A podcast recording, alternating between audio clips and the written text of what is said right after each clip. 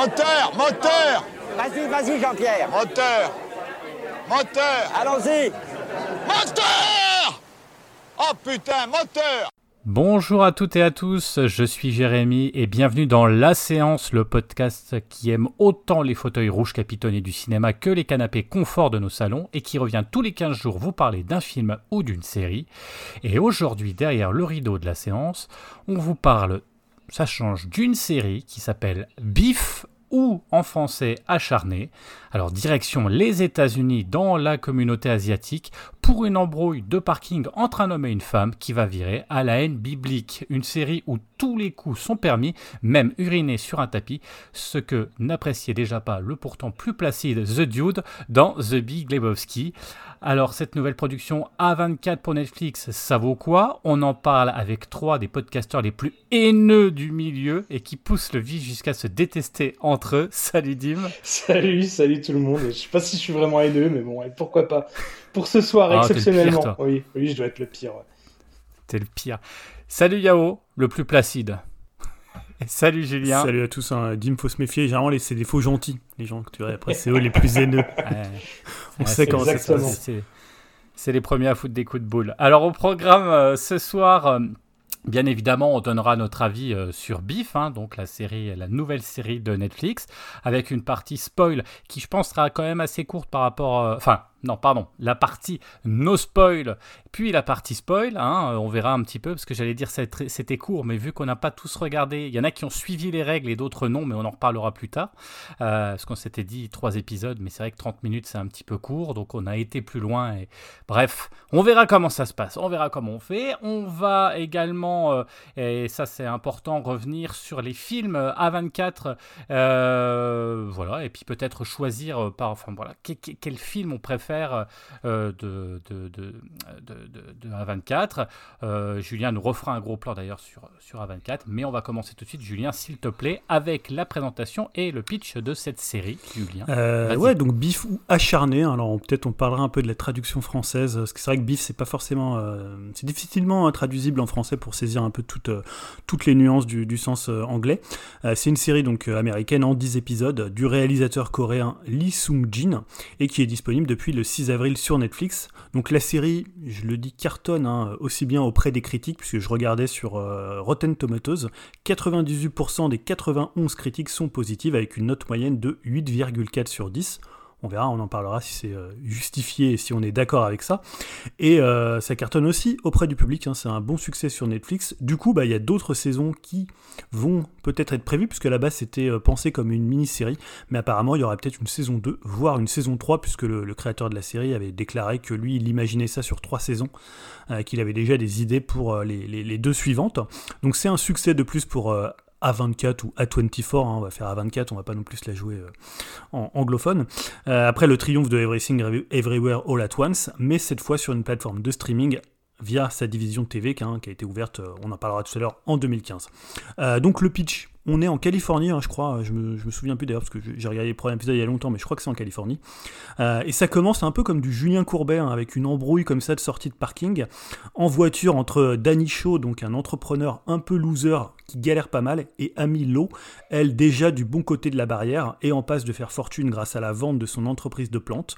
Cette embrouille apparemment anodine, hein, qui déclenche alors quand même une course-poursuite dans, dans la foulée de l'embrouille, va se transformer au fil des épisodes en une haine réciproque et destructrice. Alors donc au casting de cette série euh, donc à 24, on va retrouver le réalisateur et showrunner Lee Song-jin, euh, qui était scénariste de Dev. Je crois qu'on a peut-être déjà parlé entre nous de Dev, donc c'est le... On en a un petit peu parlé euh, à l'époque, c'était une série qui parle de la carrière d'un rappeur blanc bourgeois. Euh, moi, il y a souvent des gens qui me disent Ah ouais, Dev, c'est plutôt cool comme série. Pour le coup, j'avais jamais regardé, mais euh, peut-être intéressant. Et il y a quand même deux acteurs principaux qui sont un petit peu plus connus que, le réalisateur. C'est donc Steven Yeun qui joue Danny Shaw et qu'on a vu évidemment dans The Walking Dead, dans The Walking Dead et dans un film dont on a parlé ici, hein, c'est Minari et qui lui a valu d'ailleurs une nomination à l'Oscar du meilleur acteur. C'était la première no- nomination pour euh, un acteur asio-américain. Alors je sais pas si on dit d'ailleurs sino-américain ou asio-américain. Voilà pour le coup. Euh, on l'a vu aussi dans Okja, dans Sorry to Bother You et dans Burning, et dernièrement évidemment dans Nope. Et euh, Ali Wong, qui joue Amilo, euh, elle est surtout connue pour ses One Woman Show et ses doublages de films d'animation. Pour le coup, elle n'a pas fait grand chose au cinéma. Et voilà, on parlera d'ailleurs un peu comment, euh, comment on, a, on, a, on a un peu envisagé les deux acteurs principaux qui sont vraiment hyper importants parce que c'est vraiment eux qui vont porter la série et la façon dont ça fonctionne à la fois quand ils sont euh, séparément et à la fois quand, euh, comment fonctionne leur alchimie entre eux. Alors évidemment, hein, c'est pourquoi on a parlé de cette série, peut-être plus que son pitch, c'est peut-être parce que c'est une série à 24. alors à 24, on les connaît surtout pour, pour leurs films, alors à la fois pour leur distribution de films et pour leur, leur, comment, leur production de films, et évidemment, ils ont comme là, ils sont sur euh, une série sur Netflix, ils avaient ouvert en 2015 un studio, de, euh, un studio télé, euh, une branche télévisée. donc aujourd'hui, on va dire que c'est quand même un acteur incontournable à 24 hein, du cinéma américain et même mondial, hein, qui était, alors, ils déjà installé, mais on peut dire que là, avec le succès surprise de Everything Everywhere aux Oscars, bah là, ils ont vraiment explosé. Et aujourd'hui, c'est devenu un label, c'est devenu un nom qui compte dans le cinéma américain. Euh, juste petite précision, hein, c'est assez récent euh, à 24. Hein. et d'ailleurs, le nom vient d'une autoroute euh, italienne. Pour ceux qui ne sauraient pas, parce que c'est une autoroute qui est, je crois que c'est le créateur, un des trois créateurs de, du studio, qui en fait il a eu l'idée de se dire tiens je vais créer un studio de cinéma indépendant quand il était sur cette route italienne, et donc c'est pour ça que ça a donné A24. Donc ça a été créé en 2012 à New York par Daniel Katz, David Fenkel et John Hodge. Donc c'est une société indépendante américaine de production et de distribution cinématographique comme je disais, un cycle de production télévisée. Donc au début, ils se sont fait connaître par de la distribution. Ils avaient distribué euh, Bling Ring de Sofia Coppola et surtout Spring Breakers de, euh, de euh, Harmony Corinne, qui avait été quand même un, succès, un, alors peut-être plus un succès d'estime qu'un succès d'entrée ou un succès financier. Et euh, ils sont lancés ensuite dans la production euh, cinéma et télé, notamment avec The Lobster de Yorgos Lantimos et surtout bah, Moonlight de Barry Jenkins, qui avait déjà gagné à l'époque l'Oscar euh, du meilleur film. Donc ils ont eu vraiment un Oscar trois ans après la création du studio, ce qui est quand même hyper rapide à Hollywood. Et depuis, bah, évidemment, ils ont eu beaucoup de succès, hein, on en reparlera, mais ils ont eu évidemment les films des frères Safdie, les films de Harry Astor, de Robert Eggers, de Darren Aronofsky, pour lequel ils ont eu d'ailleurs aussi un Oscar avec, euh, avec The Wall, euh, de Noah Baumbach et de Kelly Richard, entre autres. Donc le style euh, A24, c'est, on va dire, de promouvoir des auteurs, souvent assez jeunes, avec des univers esthétiques marqués et des histoires qui brassent des genres différents. Ça aussi, on pourra peut-être en parler parce que c'est vraiment un studio qui travaille le genre. On le voit chez Harry Astor, on le voit chez Robert Eggers, on le voit aussi même chez Everything, hein, qui est un film totalement qui embrasse plein de genres. Euh, c'est du cinéma indépendant, mais avec un sens du marketing, notamment via les réseaux sociaux, assez développé et qui tisse un lien fort avec le public. Et d'ailleurs, le, succès de Everything, c'était un succès qui était beaucoup lié au public américain et notamment toute la communauté, euh, toute la communauté asiatique, euh, puisque le film a surtout été un succès, un succès aux États-Unis. Et euh, bah, bah, pour le coup, ils arrivent souvent à dénicher le jeune auteur un peu hype, à raviver un genre ou à sortir un film générationnel. Et ça marche bien auprès de leur public, hein, notamment euh, les millennials et euh, la génération Z. Alors, on compare beaucoup à 24 à Miramax, hein, l'ancienne société de Hervé Weinstein, dont les films à l'époque, quand il l'avait lancé, ça faisait quand même déjà trembler Hollywood parce qu'il avait, à la fois par ses méthodes et par la, qualité des, productions, c'était un peu le poil à gratter d'Hollywood. Alors, A24, c'est pas identifié par ses créateurs, hein, c'est un peu la différence qu'il y a euh, Weinstein, euh, puisque eux, ils restent très discrets, hein, ils donnent jamais d'interview, mais surtout bah, via les films qu'ils ont produits ou qu'ils ont distribués. Et d'ailleurs, euh, je disais que l'organisation de la société, elle est extrêmement horizontale. Je crois qu'ils sont 180 répartis dans différents pays, et apparemment, alors l'organisation horizontale dans une boîte, hein, c'est toujours ce qu'on veut mettre en avant, mais après on apprend qu'il y a souvent des problèmes dans les boîtes et que ça fonctionne pas si bien que ça. Mais en gros, c'est comme ça qu'ils se définissent, c'est-à-dire que tout le monde a son mot à dire dans la société, et, et c'est pas du tout quelque chose de pyramidal, mais vraiment beaucoup plus réparti entre euh, entre les différents employés. Et autre point qui revient souvent quand on parle de A24, c'est leur réputation d'être euh, dur en affaires euh, au moment de voir leur film et d'avoir donc beaucoup d'exigences. Hein. Moi je disais qu'apparemment pour faire des interviews d'acteurs de films d'A24, il faut, faut payer, même pour des interviews par Zoom. Donc je crois que c'est genre 1000 dollars pour faire une interview de tel ou tel acteur. Donc à chaque fois, voilà, ils demandent toujours beaucoup d'argent. Ce qui a parfois, notamment leurs exigences, elles, ont parfois bloqué certaines sorties salles en France. Hein. On se souvient de Green Knight qui est sorti directement sur Amazon Prime euh, en début d'année dernière, ou Everything Everywhere qui a mis beaucoup de temps à arriver en France, je crois que c'était 7 ou 8 mois, euh, et c'était déjà, voilà, tout le monde en parlait comme d'un succès aux États-Unis, il y avait une grosse hype, et en France il est sorti un peu tard, et du coup il y avait beaucoup de gens qui l'avaient déjà vu sur euh, des plateformes de téléchargement Et en fait, apparemment, ils préfèrent laisser tomber la sortie en salle si le prix demandé n'est pas atteint, hein, si le prix que propose le distributeur leur convient pas, plutôt que baisser leurs tarifs. Et du coup, bah, ils vont choisir de sortir des films sur des plateformes. Hein. donc c'est pour ça qu'ils ont pas mal de choses qui vont sortir sur Netflix. Ils ont des deals avec Amazon, ils ont des deals aussi avec Apple TV. Euh, voilà. Donc en fait, pour, euh, résumer euh, à 24, c'est vraiment un positionnement et une stratégie qui, dix ans après la création de la société, un marche puisqu'aujourd'hui, apparemment, il serait valorisé entre 2,5 et 3 milliards de dollars. ils sont pas forcément à vendre, hein, mais pour le coup, il y avait eu des rumeurs à un moment donné d'une possible vente, et c'est les chiffres qui sortaient pour, pour les valoriser. Et surtout, bah, ils sortent des films aujourd'hui qui ont un impact sur l'industrie, puisqu'on le voit, bah, ils gagnent des Oscars, hein, c'est ce que je disais tout à l'heure, le film de Barry Jenkins, Moonlight, c'est trois ans après leur création, donc beaucoup plus rapide que par exemple Miramax qui avait mis, je crois, plus de 20 ans pour gagner, pour gagner un Oscar. et ils ont aussi un impact sur le cinéma, sur la création. Aujourd'hui, c'est des, ils ont beaucoup d'artistes, beaucoup de, cinéastes dont on parle. Hein. Là, il y a le film de Harry Astor qui sort. Euh, et ils ont aussi des films qui marchent quand même bien en salle. Alors évidemment, Everything en France, c'était pas un gros gros succès, mais aux États-Unis, c'est vraiment un film qui a vraiment bien marché. Il a fait 75 euh, millions de dollars, ce qui pour un film indépendant est plutôt, euh, bah, plutôt quand même une, réussite. Donc voilà, aujourd'hui, c'est vraiment un studio qui compte et qui arrive à allier à la fois bah, le, respect des critiques et de l'industrie et en même temps à, drainer des gens en salle, ce qui est quand même pas si évident que ça aujourd'hui, où bah, ce qui va marcher, c'est certains blockbusters et pas tous, mais pour le cinéma indépendant, c'est un petit peu plus dur. Donc aujourd'hui, c'est vraiment en 10 ans une réussite assez majeure dans, l'industrie du cinéma et également dans les séries, hein, puisque je parlais de, on, va parler de Biff, mais ils ont aussi, euh, alors je sais pas vraiment là si c'était produit ou coproduit euh, Euphoria. Euh, voilà, parce que c'était, je pense que c'était coproduit, puisqu'il y a également HBO. mais voilà, ils étaient déjà à l'origine d'une série qui avait cartonné, et c'est eux qui vont produire la prochaine série de, de Levinson, The Idol. Voilà, je sais pas si vous avez des choses à rajouter sur la, un peu la genèse de, de A24 ou A24, donc euh, société quand même dont on parle aujourd'hui beaucoup. Euh, mais moi voilà la question que je voulais vous poser, je sais pas si tu veux la poser, euh, Jérémy.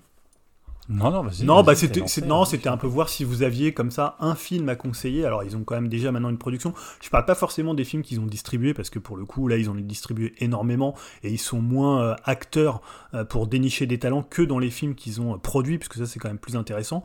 je sais pas qui aurait un film ou alors ça peut être un auteur, hein, puisqu'ils travaillent quand même tout le temps avec les mêmes auteurs, donc je sais pas, est-ce que vous avez un film produit par le studio ou un auteur euh, qui suive ou qui, euh, qui soutienne que vous voulez mettre en avant ou, euh, dont vous voulez un petit peu parler?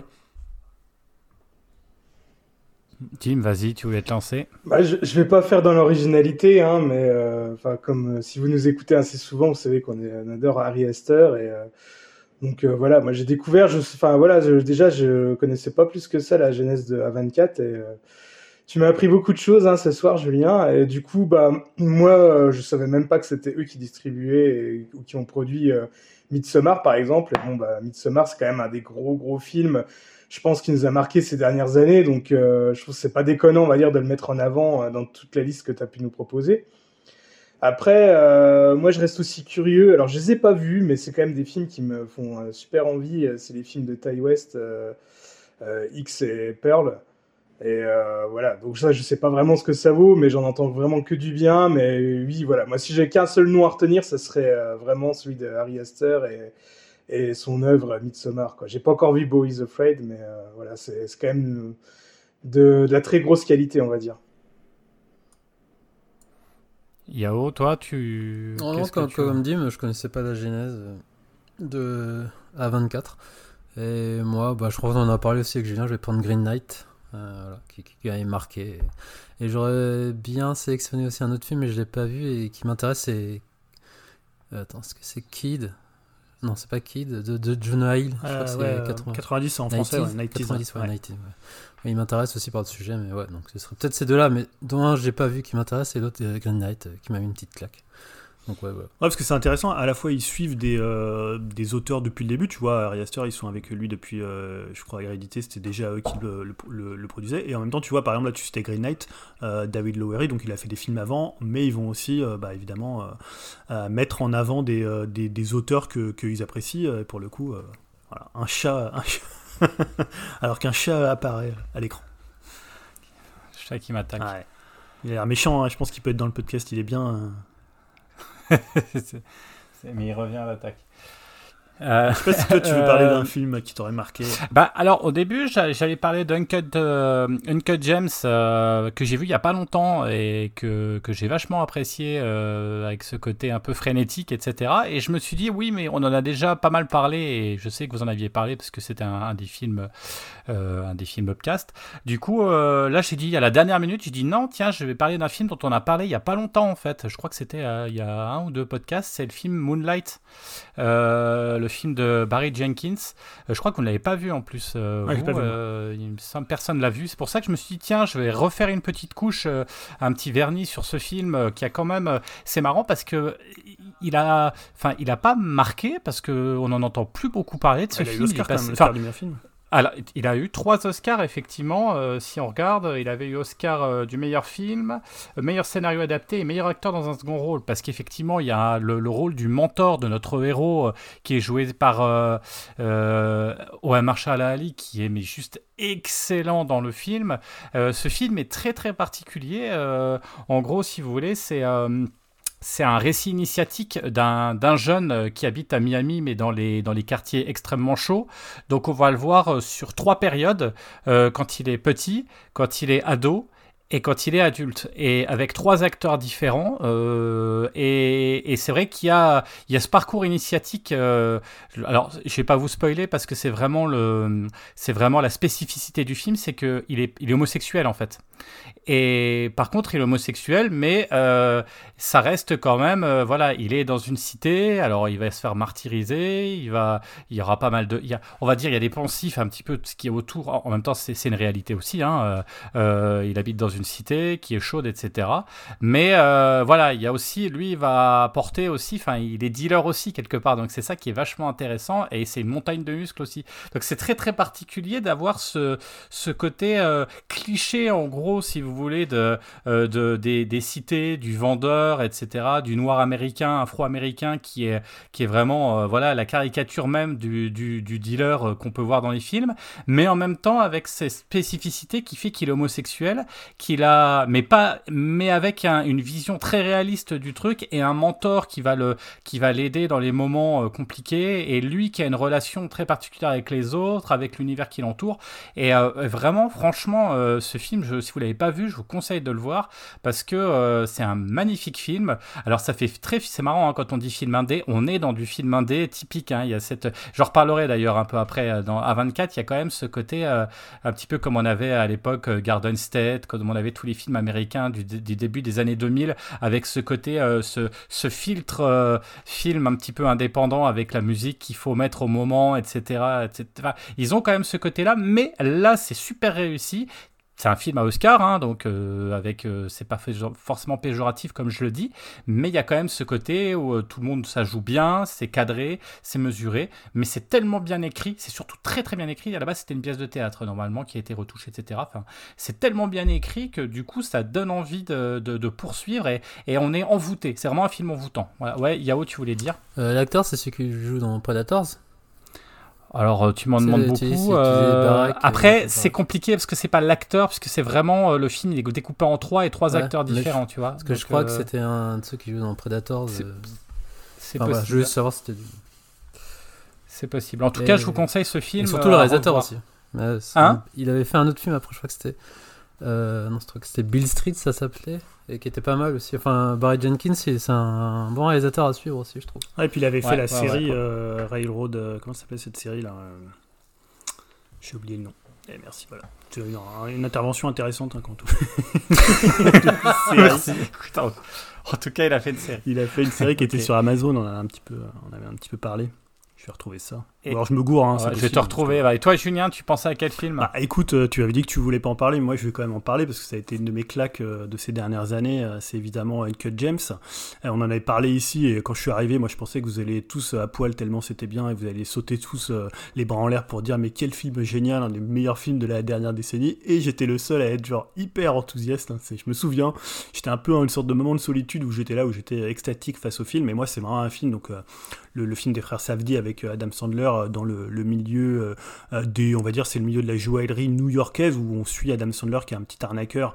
Et en fait, c'est un film qui est construit comme un thriller. Pour moi, c'est un peu une claque une claque comme quand tu vois, euh, tu vois, euh, je sais pas, un blowout de, de Palma, euh, tu vois, un, voilà, un film à un moment qui a une espèce de montée comme ça en puissance jusqu'à la fin avec cette, cette scène de basket où il a parié une somme astronomique et c'est complètement ouf, il est enfermé dans son truc. Et, ah, moi j'étais fou, j'étais chez moi, j'étais debout, voilà. Et dedans, ok, il est détestable, mais en fait, il y a tellement une espèce d'énergie et t'as tellement, quelque part, tu as envie qu'il s'en sorte tout en sachant que comme dans les De Palma, bah, il va pas s'en sortir parce que, voilà, c'est, enfin, tu sais que ça va vers, la, vers une fin qui est, qui est, inéluctable.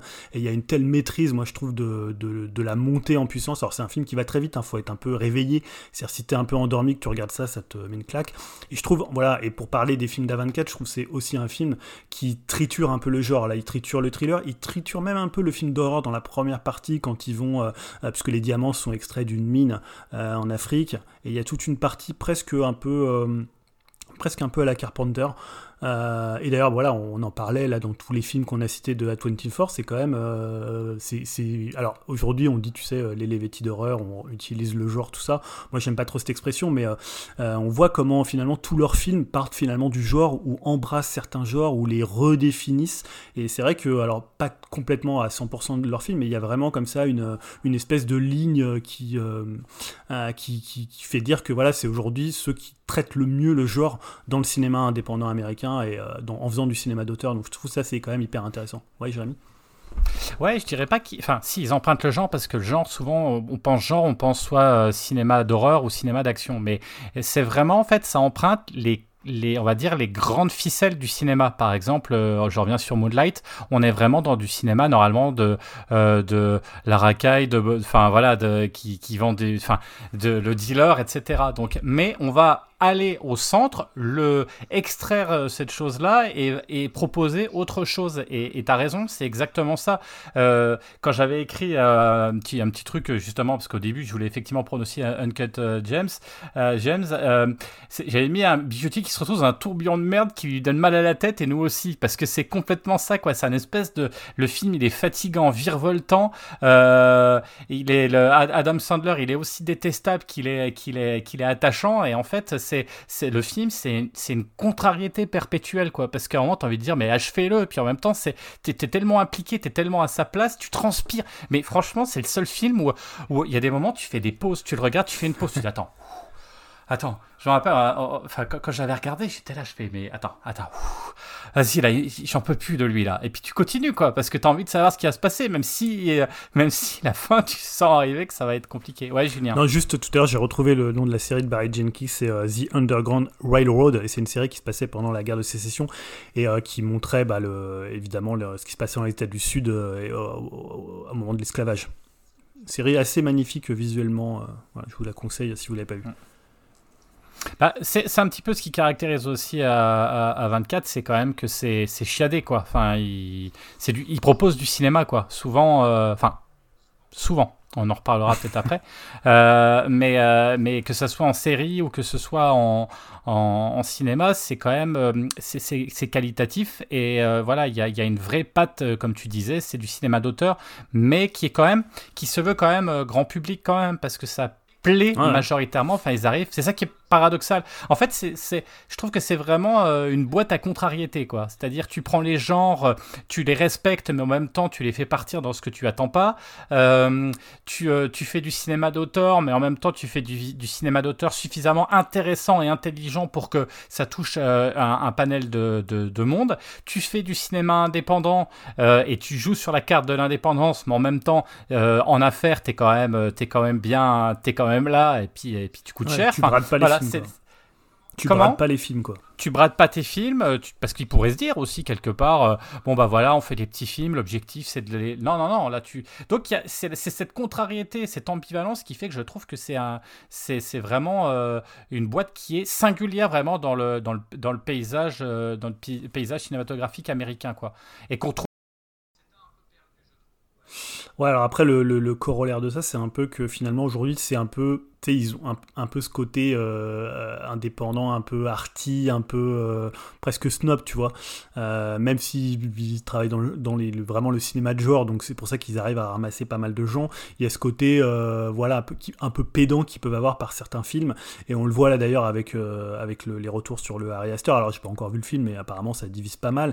Mais tu vois, même Green Knight, je me rappelle à l'époque quand il est sorti, voilà, ça, divise un petit peu, même quand tu regardes dans le, on va dire dans le dans le, le, le, cercle un peu de, de, de cinéphiles, de cinéphiles classiques. Euh, c'est un peu je pense que Everything, c'est peut-être quelque chose qui peut les amener à avoir comme ça des, succès un peu plus un public. Euh, mais tu vois, avec des, par exemple des, des gens comme Robert Eggers, un film comme The Lighthouse, c'est un film qui avait quand même pas mal divisé à sa sortie, où les gens trouvaient que c'était vraiment euh, d'une pédanterie euh, extrême, complètement ridicule. Euh, voilà. Donc aussi, ils ont, ils ont un peu cette limite pour toucher le très grand public.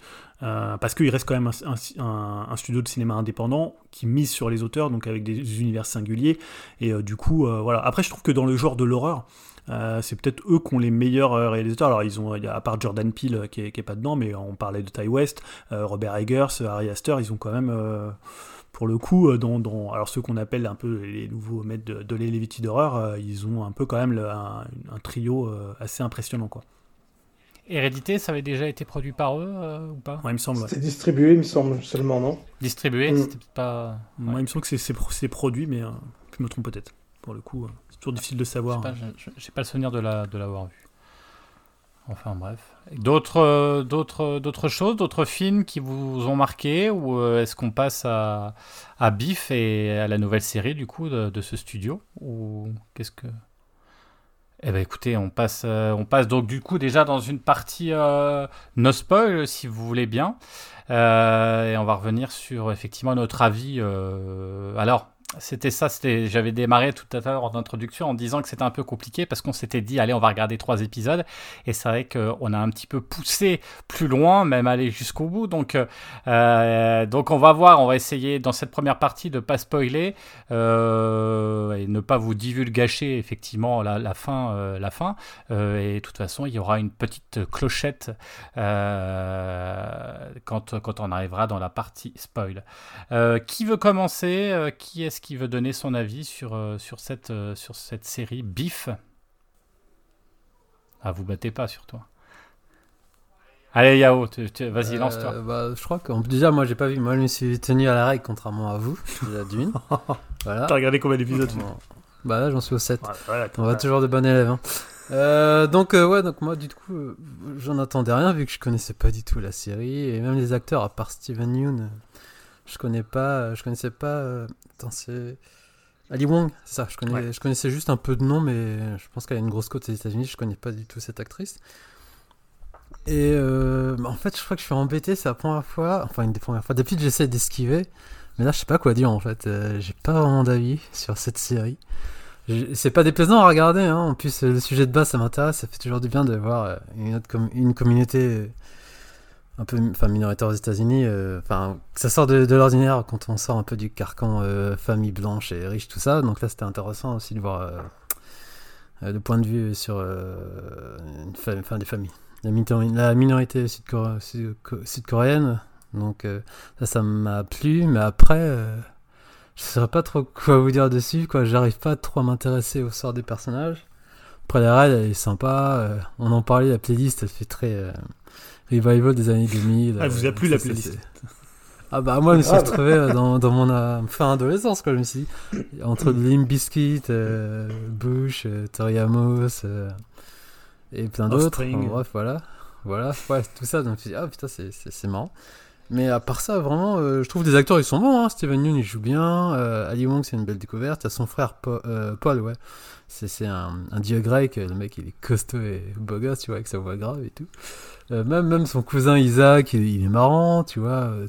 Tout, euh, la mère aussi, Georges, le, mari de, Amy aussi, euh, un, un, beau mec aussi, un peu en retrait. mais en fait, voilà, si je m'étais tenu aux trois épisodes, je dirais là, je serais encore plus paumé, mais là, je viens de terminer le 6 et ça commence un peu à décoller pour moi. Donc, ouais, c'est un exercice assez difficile, quoi. Si je m'en si je m'en étais tenu aux trois, je crois que d'ailleurs, Greg il est pas là, mais je pense que lui, voilà, ça pareil, ça lui parle pas et je faut qu'il arrête Au vite. premier, ouais. Je Donc- crois qu'au premier. Donc, donc là, en fait, euh, j'attends vos avis parce que moi, je suis un peu perdu, en fait. Euh, J'ai pas d'épisode à regarder, mais euh, si on l'avait pas fait pour l'émission, je crois que je serais- j'aurais zappé dès l'épisode 2, en fait. Donc, euh, j'ai vraiment pas d'avis là-dessus, je suis un peu paumé, euh, donc j'ai hâte d'avoir vos, vos avis, parce que... Ou peut-être que j'aurai un avis quand j'aurai vu la série en, en, Mm. euh, terminée. Parce que là, euh, ça commence un petit peu à décoller, et j'attends de voir la conclusion, mais euh, voilà, sur les 3-4, j'ai j'ai pas grand-chose à dire, en fait. Euh, à part que ça joue bien, c'est plaisant à regarder, mais euh, voilà, j'arrive pas à rentrer dedans en fait. Enfin, dans, dans le sort des personnages et leur histoire, quoi. Donc voilà, je sais pas. Justement, j'attends de voir vos réactions. Peut-être que ça va m'égayer ou pas euh, sur un Ah, autre aspect. Écoute, ah, vas-y, vas-y, vas-y, Dim, donne ton avis. Alors euh, moi j'ai bien aimé, mais j'ai pas non plus adoré quoi. Donc je trouve que le concept euh, il est cool. Et en plus, euh, bah, au de bon point, la série elle est pas trop longue. Hein. Je rappelle, c'est euh, il y a 10 épisodes qui durent chacun environ une demi-heure. Mais j'ai quand même une petite pointe de déception. moi, c'est surtout par rapport au, au rythme de la série, quoi, parce que je trouve qu'un des gros sujets de la série, bah, c'est vraiment la conséquence de nos actes, surtout si l'on agit bah, sous le coup de la colère.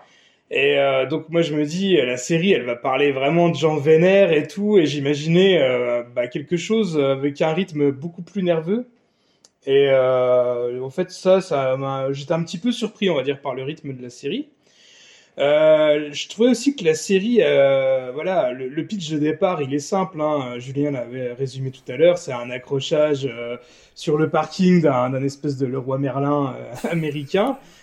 Et euh, en fait, par rapport à ça, par rapport à ça, il y a plein de, de sous-intrigues.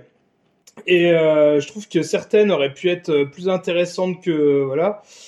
Et euh, ça, je trouve que ça va aussi avec le problème de rythme hein, que j'ai. Je trouve que trop de sous-intrigues tue un peu euh, l'intrigue principale. Après, je dis ça, bah voilà, il y a quand même des points forts euh, qui m'ont fait apprécier la série. Bah déjà, l'accrochage au début, forcément, hein, c'est quand même le gros euh, point fort. Enfin voilà, là, un des gros moments cultes de la série et que j'ai, ce qui m'a fait quand même accrocher assez rapidement. J'aime bien aussi bah, le côté, enfin de cette œuvre-là, mais il y a d'autres œuvres qui ont pu le faire. Bah, les vacheries que se font les personnages, euh, bah, qui vont toujours de plus en plus loin. Euh, la fin, sans en dire plus, vu qu'on est en partie euh, sans spoil, mais la fin que j'ai trouvé à la fois bizarre et touchante. Et bah, c'est aussi, comme pouvait le dire Yao, c'est une série qui fait la part belle à ses acteurs et je les ai vraiment tous trouvés formidables. Hein. Bah déjà Steven Yeun, euh, bah c'est moi c'est un acteur que j'aime beaucoup. Hein. J'ai vu euh, énormément de de films avec lui. Je l'ai découvert dans Walking Dead et voilà, je, trouve qu'à chaque fois il il est très juste dans ses rôles.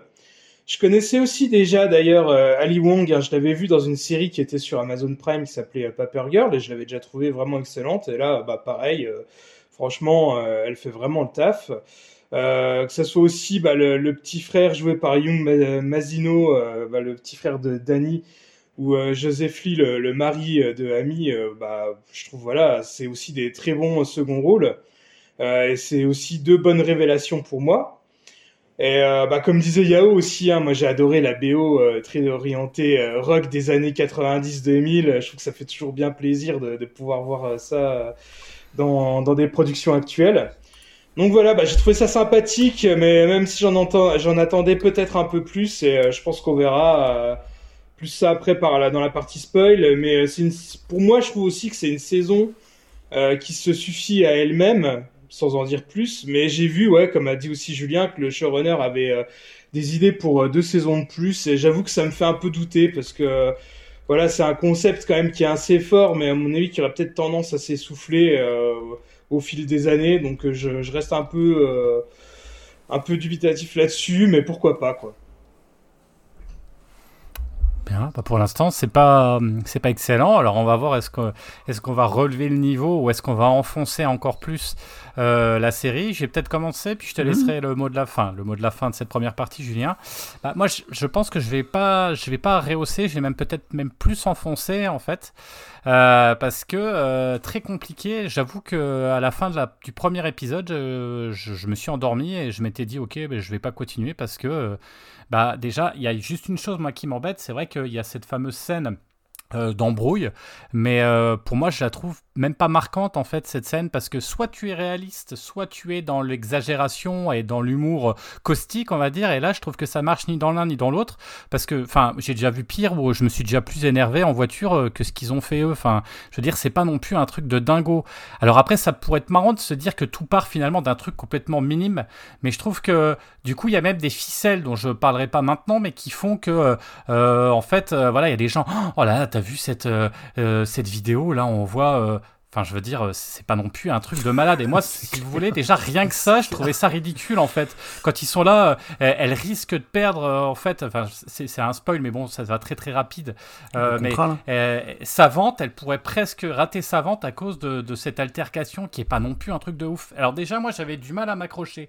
Le gros problème, et, en même temps, ça va être la contrariété de ce que je vais dire en réfléchissant, je me disais, ça aurait pu être un bon film de deux heures, parce que finalement, en gros, le début, ça rentre quand même, c'est sympa quelque part, euh, cette, euh, ce, ce, parallèle en fait entre ces deux personnages, euh, et de se dire quelque part, on est plus attaché à l'un qui est plutôt loser, et l'autre, la fille qui est plutôt antipathique, on pourrait se dire ça, et après on va pouvoir se dire, mais en fait, qui est vraiment gentil, qui est vraiment méchant, et est-ce qu'il y a vraiment des gentils et des méchants? Donc il y a toute une question comme ça.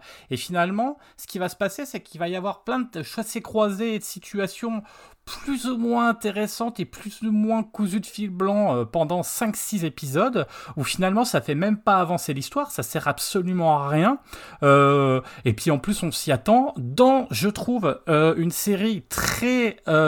avec un cahier des charges très bien respecté de ce qu'on aime dans normalement ce qui est indépendant, et c'était ce que je disais tout à l'heure, c'est ma limite moi, c'est-à-dire ça finit avec un morceau qui est choisi où tout le monde, ah il est trop bien ce morceau, que tu entends exactement 10 secondes, c'est juste pour que tu puisses regarder la suite parce que finalement ça t'a touché euh, euh, émotionnellement, donc ça va te lancer sur l'épisode d'après, mais en fait ça n'apporte absolument rien. Les morceaux n'apportent rien puisqu'on n'entend même pas 10 secondes. Euh, voilà, donc ça, ça me gêne. même la manière de filmer, c'est presque un peu grossier parce que ça veut rester assez zen, assez calme, très indépendant, encore une fois, comme vous voyez dans les années 2000, mais pour rien finalement, avec une finalité qui là pour le coup a un rythme et a une ambiance qui est complètement radicalement différente, je dirais pas pourquoi. Et du coup, si vous voulez, ben, en fait, je me dis, voilà, condenser en deux heures, ça aurait été bien. Et là, tout d'un coup, je me dis, ben non, parce que dans ces cas-là, je préfère me regarder un frère Cohen, je préfère me regarder un Fargo, je préfère me regarder un Blood Sample, par exemple, Simple, qui euh, va traiter des mêmes problèmes, mais avec une maestria, je trouve, largement au-dessus. Euh, parce que voilà, des losers, des connards, euh, des blaireaux, des gens qui font des trucs et qui se plantent littéralement, bah c'est ce que traite aussi le film. Et je trouve que bah, les frères Cohen l'ont fait déjà avant et l'ont fait quand même beaucoup mieux. Et du coup, ben voilà, je dis pas que quand j'ai terminé, parce que j'étais au bout hein, finalement, mais j'aurais pu m'arrêter au moins 5-6 fois. Et je me suis dit, allez, je vais quand même aller au bout. Et c'est vrai que le, choc de la fin de la série, choc entre guillemets, hein, euh, bah, fait que bah, tu, veux savoir ce qui se passe à la fin, même si tu t'y attends. Mais voilà, pour moi, c'est pas une bonne série, clairement pas une bonne série. En tout cas, elle devrait pas avoir la hype qu'elle a. Euh, un film correct qu'on aurait pu voir pendant une heure et demie, deux heures. Mais, euh, mais voilà, c'est quelque chose que moi, vite fait arriver, vite fait parti. Je regarderai pas la saison 2, et parce que je trouve que là, ça se termine comme euh, plutôt pas mal, comme ça devait, parce que voilà, ça fait poser des questions, on a réfléchi 5 minutes, mais c'est pas ouf quoi, c'est vraiment, vraiment, vraiment pas ouf. Voilà pour, euh, pour, euh, pour mon avis. Julien, je te laisse la parole. Euh, bah, je vais pas non plus rehausser le niveau parce que c'est une série que j'aime pas beaucoup. Euh... je sais pas si c'était attendu que j'aime ou pas, parce que Yahoo disait Oh, on sait ce que vous allez dire, on sait à peu près les, les points de vue de chacun. Euh... Alors, ce que je disais au début. Attends, attends, je te coupe, mais c'était plus par la blague, mais là, au vu de la série, je me suis dit Mais là, je suis vraiment curieux. Euh, autant pour des trucs, je suis à peu près, mais là, euh, c'est tout total là. Parce que euh, en écoutant Jérémy, je sais pas si je vais continuer en fait. non, mais moi, moi c'est exactement pareil parce que enfin, j'étais quand même des fois vraiment hyper dubitatif devant la série. Des fois, je me disais, mais c'est bien. Des fois, je me fais chier. Ah, c'est un peu les montagnes Et voilà, et les autres, mais qu'est-ce qu'ils pensent de ça, quoi? C'est vrai que ça m'intriguait, c'est dingue, quoi. Mais en fait, moi, j'ai pas de souci particulier avec les personnages principaux, hein, que ce soit Danny ou Amy. Je les trouve d'ailleurs même plutôt bien écrits et euh, vraiment bien interprétés. Moi, j'ai vraiment eu un coup de cœur pour Ali Wong qui joue Amy. Je la trouve vraiment euh, époustouflante dedans, hein, plus que d'ailleurs, euh, plus que lui, qui est, qui, est, bien aussi. Mais c'est vraiment elle qui m'a mis, qui m'a mis une claque. Je trouve qu'on comprend assez bien l'opposition qu'il y a entre les deux, hein, ce qui les éloigne, c'est-à-dire leur statut social, leur milieu culturel. Hein. donc ça, c'est assez bien montré. et même ce qui les rapproche, leur haine d'eux-mêmes, puisque c'est plus une haine d'eux-mêmes qu'une haine qui se porte l'un à l'autre. Euh, et euh, finalement une haine pour la vie telle qu'ils l'ont construite, que ce soit finalement une vie euh, que tu dormes dans la soie ou que tu sois ou que tu sois un galérien comme lui, bah finalement tu peux avoir une haine de la vie que tu as construite et ils ont ça en, commun. c'est un peu amicalement vôtre inversé, tu vois, c'est un peu haineusement vôtre, tu vois, tu pourras avoir le générique du début où tu les vois petits parce qu'il y a d'ailleurs des épisodes qui sont peut-être parmi les meilleurs de la, de la, de la saison quand ils sont plus petits, quand on fait un flashback dans les années 80-90 et là je trouve ça fonctionne très bien le rapport qu'ils ont avec, euh, avec leurs parents. Et j'ai pas de problème non plus, moi, avec la mise en scène ou les, euh, ou les dialogues de la série. C'est plutôt quali, c'est souvent euh, assez intéressant, moi, je trouve, en, en termes de mise en scène. C'est plutôt rythmé, c'est assez drôle. Il y a des scènes, quand même, même en termes d'humour noir, il y a des trucs qui fonctionnent quand même pas mal il y a même quelques petites références pop, moi, qui m'ont fait marrer, notamment le truc quand ils sont à Las Vegas avec les X-Men, euh, quand ils voient le truc de First Class et ils disent ouais putain ça c'est le nouveau, c'est le prochain X-Men. Voilà, des petites blagues comme ça qui sont euh, des petites blagues pop comme ça qui sont euh, assez bien vues. Mais en fait le pitch, le pitch de départ et c'est t'en parlais Jérémy et je suis totalement d'accord avec ça. donc qui donne en fait le titre à la série, qui sert à vendre la série parce que la série elle est vendue sur ça. cette haine en fait réciproque qui vont se porter l'un à l'autre, bah moi j'y crois pas du tout en fait. C'est-à-dire que l'accrochage du parking pourquoi pas, ok, y a, ça monte un peu dans les tours, ils s'embrouillent, ils se poursuivent en voiture. Bon, là, c'est quand même, tu passes un stade un petit peu plus important. Quand tu disais, toi, t'as fait des trucs pires, quand même, une poursuite en voiture. Euh, non, mais j'exagère un peu. Je me demandais ce que t'avais fait, Jérémy, sur un parking de Laura Merlin, mais bon, voilà, je sais pas, on n'a pas eu plus de détails, mais, euh, mais, euh, mais pour le coup, voilà. Ah. Ouais. Et, voilà, tu vois, je comprends que tu puisses avoir un coup de sang comme ça, quelque chose qui, qui tu montes un peu dans les tours, pourquoi pas. Mais ensuite, l'escalade, bah, je trouve qu'elle tient surtout du grand n'importe quoi. Et en fait, ça va être constamment alimenté par des effets euh, que moi, de, des effets de scénario que j'ai trouvé assez putassiers, alors qu'ils sont parfois assez drôles. Hein. On en parlera dans la partie spoil parce que c'est une série qui est difficile, dont il est difficile de parler euh, sans spoiler parce que c'est une série qui fonctionne un peu par twist, euh, par, par cliffhanger. Hein. C'est-à-dire que c'est une série qui avance un peu comme ça. mais en fait, bah, je trouve que c'est très mécanique, tu vois. limite, t'as l'impression que c'est un truc où ils ont pesé les ingrédients pour dire, tiens, là, il faut qu'on rajoute un petit truc. En fait, les personnages, ils sont pratiquement uniquement fonctionnels. Je parle pas des deux principaux, mais tu vois, par exemple, le frère, moi que j'aimais bien, Paul, bah, bout d'un moment, il sert plus à rien, donc il se dit, on en a plus besoin, on le dégage. Le cousin, il arrive, et puis il revient un moment. La mère, c'est pareil. En fait, tous les personnages, ils ont des fonctions juste pour relancer le show et qu'à la fin euh, de l'épisode, tu dises, ah ouais, je vais continuer à regarder parce que on t'a mis un twist, parce qu'on t'a mis une espèce comme ça d'effet de manche. Ouais, Jérémy? Ouais, excuse-moi, mais en plus des fonctions hyper lambda. Enfin, je veux dire, tu sais ce qu'ils vont faire, tu sais le caractère de la mère, tu vois ce qu'elle va faire. En fait, c'est tellement prévisible parce qu'on l'a déjà vu mille fois. Je suis complètement d'accord avec toi. C'est, je parlais de cahier des charges tout à l'heure, mais on est complètement dans le cahier des charges, quoi. Euh, avec, euh, voilà, on va faire ça, on va faire ça, et t'es sur des rails, quoi. C'est un roller coaster, mais mais euh, mais mais pour enfants de 5 ans, quoi. Donc c'est vrai que c'est un petit peu limite, quoi. Mais, mais tu vois, en plus, c'est vraiment. Moi, je trouve qu'il y a parfois un travail intéressant sur l'écriture des personnages, et je faisais référence au moment où tu les vois plus jeunes et la relation sans spoiler, qu'ils ont avec leurs parents. Mais en même temps, je trouve que toute cette mécanique euh, de scénario, elle va saccager tout le travail qu'ils font auprès des personnages parce que à un moment, tu te dis, mais enfin, tu vois, t'en as, t'en as, t'en as marre, quoi. C'est-à-dire que tu peux pas avoir autant, en quoi ça dure 5 heures en tout, autant de twists, de, euh, de, de, manières un peu de retourner le scénario, d'utiliser des personnages. c'est, j'ai trouvé ça vraiment, euh, c'est, c'est limite, c'est limite insupportable, quoi. Et voilà, c'est, je trouve que c'est, en fait, c'est, j'ai eu l'impression que à un moment ils disaient, ouais, le spectateur il va s'ennuyer, donc on va lui remettre un peu de biscuit pour pas qu'il s'ennuie. Et en fait, tout ce, principe même du, euh, du, pitch de départ, bah, il tient pas plus loin que cette embrouille sur le parking. Et après, tu te dis, mais n'importe quel individu, bah, je sais pas, il rentre chez lui, il se pose un peu et il se calme. Ou alors, fallait le faire différemment, fallait écrire différemment les personnages parce que dedans, c'est pas des enfoirés les personnages, tu vois, c'est pas des gros tarés euh, comme tu peux voir dans certains films ou qui vont euh, s'embrouiller, tu vois, ils sont plutôt raisonnés, même si ils ont des failles, ils ont des Attends, euh, Amy, euh, il y a quand même la scène dans l'épisode 2 avec le pistolet, donc euh, on vous laissera regarder, on en parlera dans la partie spoil, où tu te dis, enfin, rarement, enfin je sais pas si vous voyez vos, vos, vos, vos, vos femmes euh, faire ça chez vous, mais moi personnellement non. Moi, Alors après chacun est libre de faire ce qu'il veut. On en reparlera dans la partie spoil, mais c'est quand même assez spécifique quand même, c'est particulier. Donc, euh, donc euh, je pense, et c'est ça aussi qui est mal écrit parfois, c'est que il sait pas comme où emmener ces personnages non plus, parce que même si c'est alors, c'est pas évident hein, de pas spoiler, mais voilà. il- Même, j'ai l'impression que c'est construit, le scénario est construit euh, pendant la série, quoi. C'est-à-dire qu'il y a des trucs, des fois, c'est pas, c'est quand tu réfléchis, tu dis, mais c'est pas cohérent par rapport au Ouais, début, c'est ouais. pas cohérent par rapport Oui, à on ça. en parlera dans la Et partie. il y a des choses qui le sont pour le coup, mais il y a des choses qui le sont pas. Mais tu vois, je trouve qu'il y a une, il y a une opposition presque entre l'écriture des personnages, l'écriture des deux personnages, et en Mm. fait tous les effets un peu tape à l'œil. Le, film, il est assez fur, le- la série, elle est assez furieuse, assez tape à l'œil, et en même temps les personnages, ils ont une espèce d'intériorité. Donc en fait, dès que tu arrêtes des moments de calme, des moments où tu Enfin, t'explores un peu les traumatismes des personnages, bah, ils vont te remettre une espèce comme ça de, de, de cliffhanger ou de twist pour euh, réénerver en fait, euh, réénerver la série. Ouais. Alors qu'en fait, t'aurais pas besoin de ça. La série serait beaucoup plus intér- intéressante si elle, cher- elle cherch- elle cherchait pas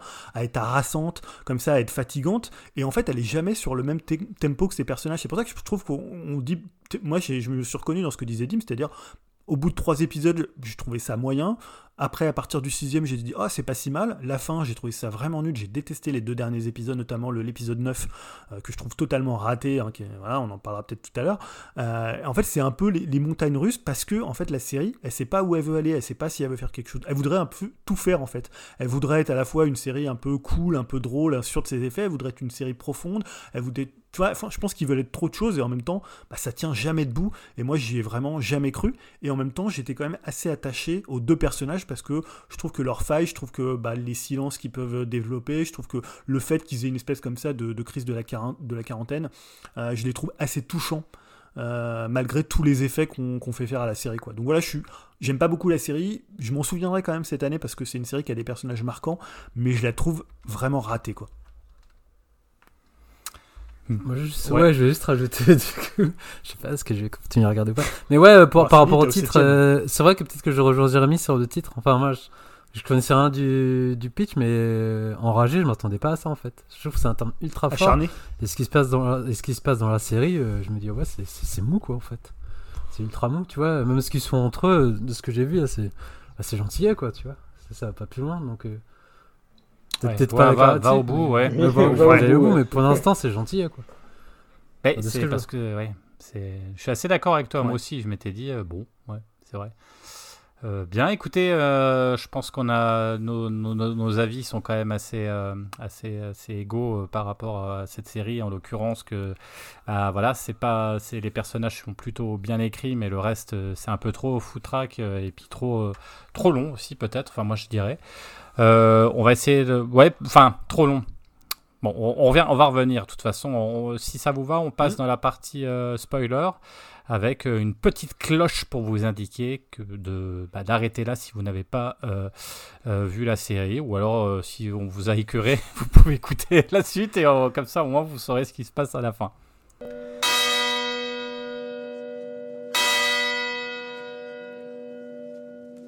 Bon, on, on- du coup, qui veut prendre la parole pour, euh, pour Bah, moi, je cette, vous laisse euh, alors. hein. Non, Bah, on va, on va pas spoiler la fin. hein. Ah, j'ai pas vu les derniers donc. Euh, on, dira quand on, spoilera à la fin, parle peut-être. des- quand on parlera de la fin. Ok. Ouais. Non, mais moi, il y a, y vraiment. Un... Alors, je pense que ça, tu as dû le voir, c'est la scène avec la maison, euh, la maison qui construit pour les parents. T'as vu ça ou pas? La maison qui est construite Tu sais, pour les euh, parents. Ah, attends. Non, Pour les parents de. pas dû le voir alors. Hum, Non, attends. De Danny? Ouais.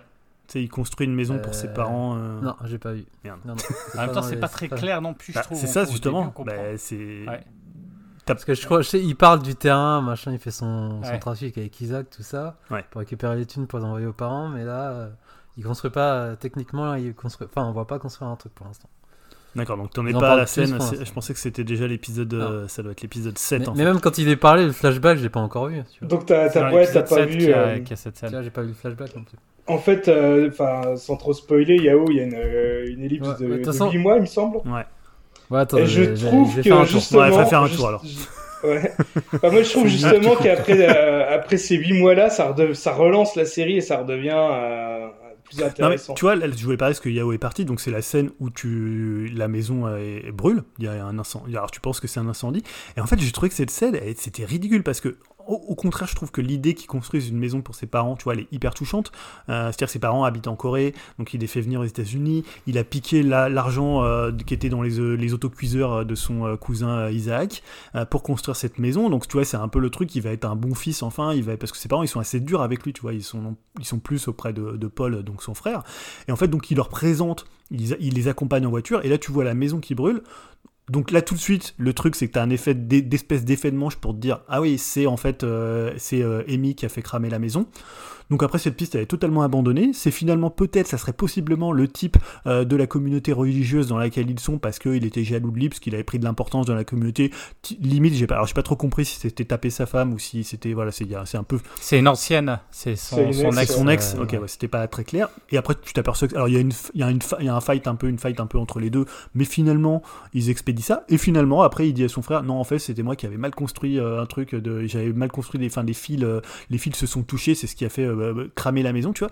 En fait, il y a trois éléments un peu pour, pour mener en bateau le spectateur sans qu'aucun des trois soit satisfaisant, alors qu'en fait, tu aurais pu avoir une très belle scène où les parents soit découvrent la maison, soit ce qui, aurait pu être la maison qui brûle pour X raisons, et faire un truc qui développe le personnage. Là, c'est toujours cette idée de faire un effet de manche, de faire quelque chose qui va juste être là pour te faire un twist, pour te retourner la situation, pour que tu penses que c'est Amy, pour que tu penses que c'est un autre, et que tu ramènes dans du truc où, euh, encore une fois, euh, c'est un truc très harassant, très fatigant. Tu vois, voilà, c'est vraiment un exemple de. ouais. Moi, je l'ai pas trop vu comme ça, en fait, euh, euh, l'incendie de la maison. Je l'ai vraiment vu pour justifier le, le caractère et la nature même du personnage de Danny, parce que moi, euh, avant cet événement-là, Danny, je, je, le voyais juste comme un, un gentil loser, un gentil paumé, même si des fois il faisait quelques sales coups, qui avait quand même un bon fond. Et en fait, euh, voilà, le gars, il, préfère euh, déverser sa haine sur, euh, sur Amy et lui faire porter le chapeau au lieu de reconnaître l'erreur. Après, c'est aussi pendant ce moment-là qu'on voit un flashback où il a carrément ruiné l'avenir de son frère en, en jetant les, les courriers. les convocations. ouais, de, pour aller à la, à la, fac. Et c'est là que je me suis dit, ouais, mais en fait, non, c'est pas un gentil loser, c'est vraiment un bah, c'est un gros bâtard, quoi, faut dire ce qui est. Et euh, enfin voilà, c'est ça qui m'a quand même un peu plu moi dans cette série, c'est que au début on se, dit bon bah les personnages euh, ils sont énervés, on comprend pas vraiment trop. Euh, alors ok, ils se prennent la tête sur le parking. C'est vrai, comme dit Jérémy, c'est un petit peu ridicule de, on va dire que ça monte autant dans les tours pour une connerie comme ça sur un parking.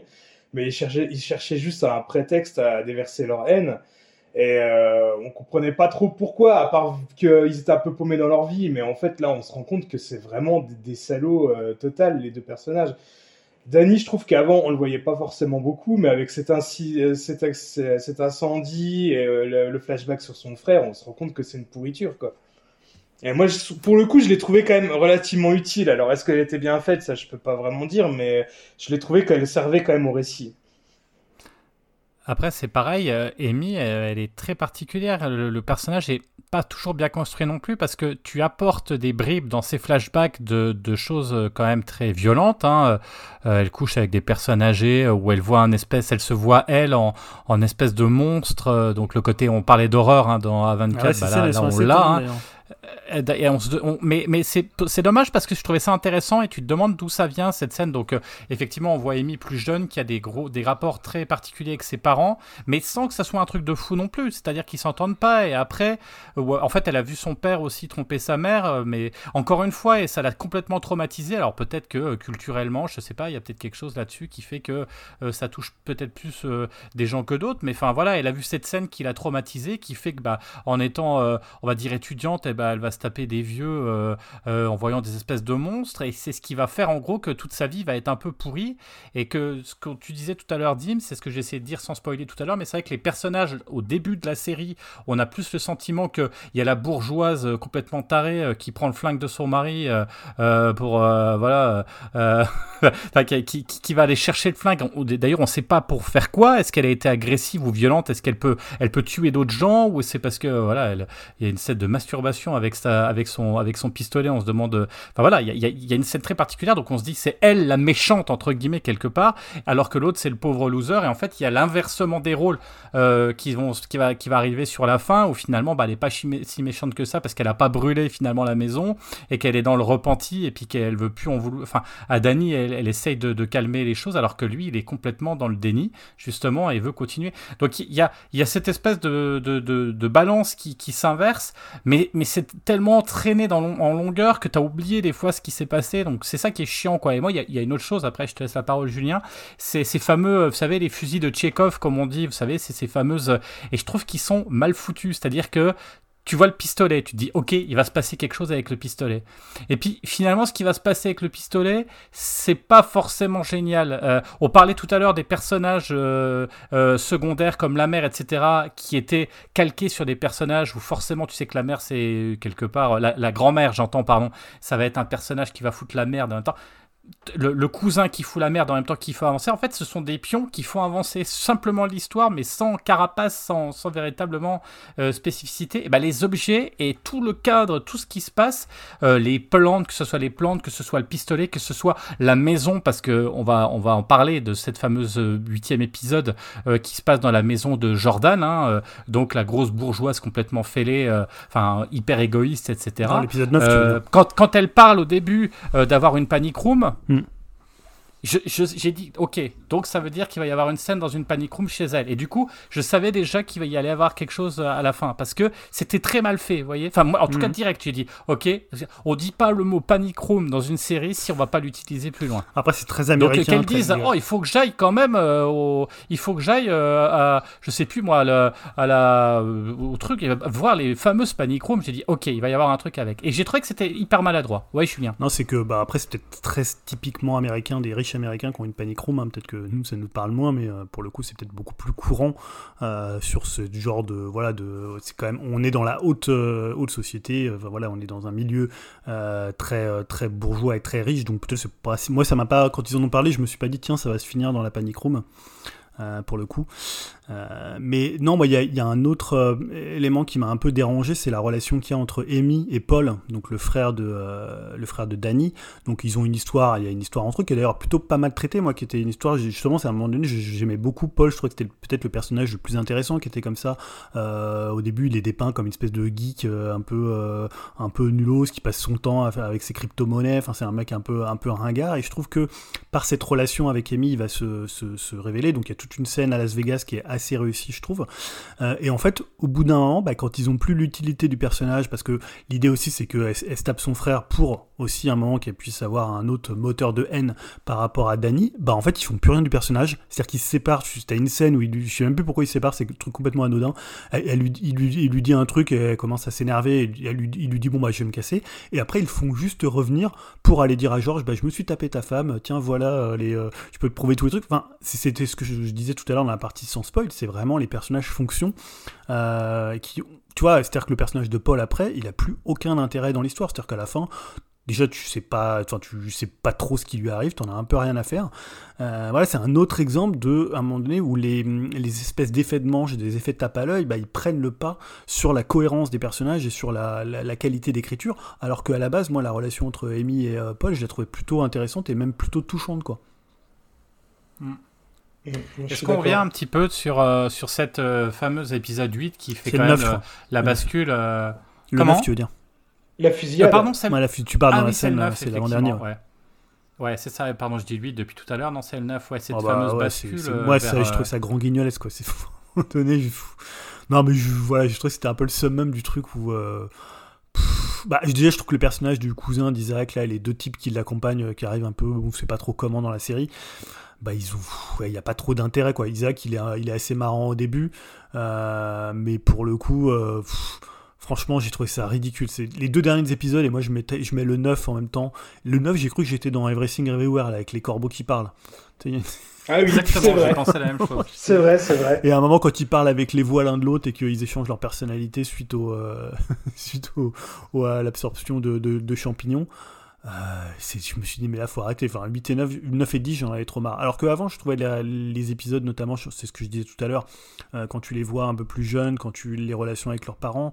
Parce que tu disais, moi, j'ai trouvé ça intéressant, là, ce qu'elle avait la relation avec ses parents. C'est-à-dire, en fait, le seul problème que son père, potentiellement, il trompe sa mère, ça, ça la gêne qu'elle. C'est-à-dire que eux, dans leur couple, t'as l'impression qu'ils ont soldé ça, et que la mère, a dit, ouais, ok, tu me dis ça, mais je m'en fous, je le sais, et euh, voilà, on a tiré un trait, c'est le passé, et, et que et je trouvais ça assez beau, en fait, que ça soit finalement euh, presque un, détail, tu vois. Ça, ça a l'air d'être un détail quand tu vois ça de l'extérieur. Tu te dis, bon, bah, ok, tes parents, et, voilà, ils ont eu des histoires avec d'autres gens et machin. Je comprends que ça puisse traumatiser un enfant, surtout à cette époque-là, mais j'ai trouvé ça assez touchant. Mais encore une fois, après, ils en font pas grand-chose et ils dynamitent ça par l'épisode 9. Euh, voilà, je sais pas si vous voulez dire un mot de l'épisode 9. Euh.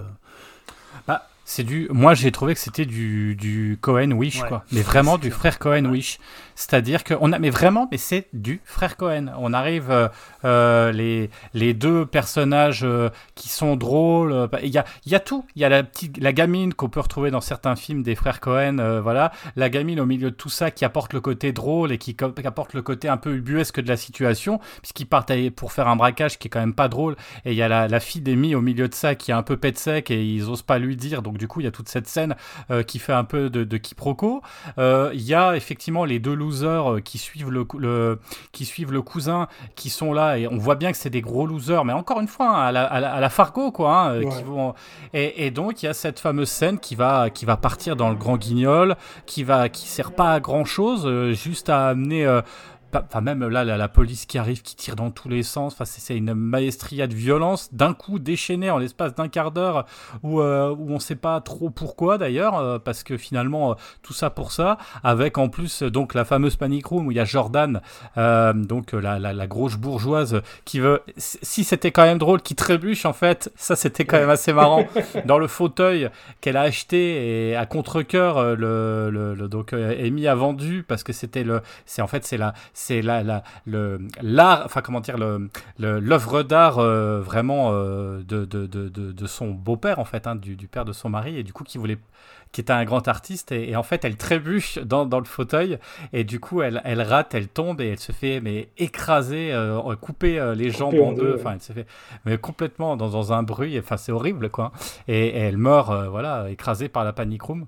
ouais c'est enfin en fait, ça n'a rien à voir avec le reste de la série. Donc, soit il fallait démarrer tout de suite comme ça, puisque partir sur euh, quelque part euh, une violence ou en tout cas un côté euh, Là, on n'est plus dans le réalisme, là, on est vraiment dans le dans le dans, dans, l'exagération, et, du coup, tu te demandes pourquoi tu vois ça, quoi. Et, on passe effectivement à l'épisode 10 avec un autre style, euh, un autre truc où tu et là tu ralentis, tu, tu pars dans un délire euh, délire complètement shooté euh, à Las Vegas Parano, quoi. Donc voilà, c'est délire, quoi. En fait, c'est un épisode, un style, quoi. Mais ça marche pas trop. Ouais, Dim, peut-être tu voulais ajouter quelque chose sur cet épisode 10. Je sais pas, toi, tu l'as aimé ou pas?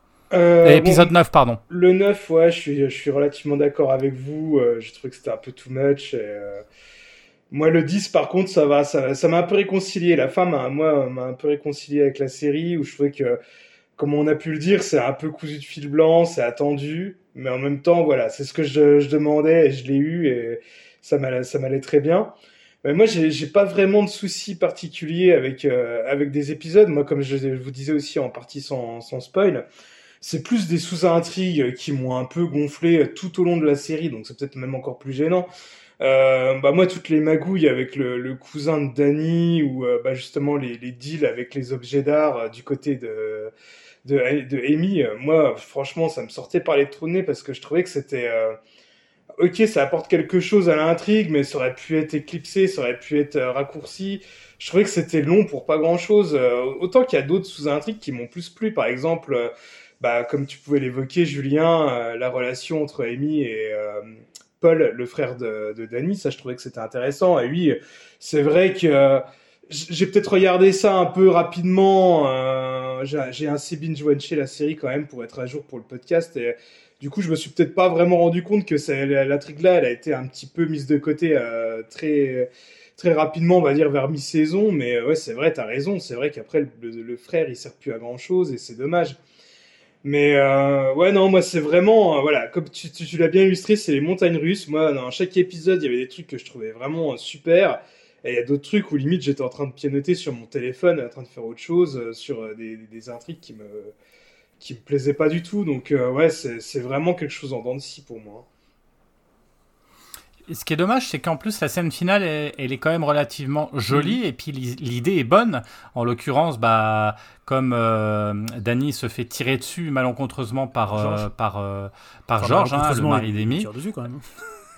Oui, non, mais ce que je veux dire, c'est que finalement, il s'était, oui, il s'était, oui, c'était, c'était, il s'était, réconcilié.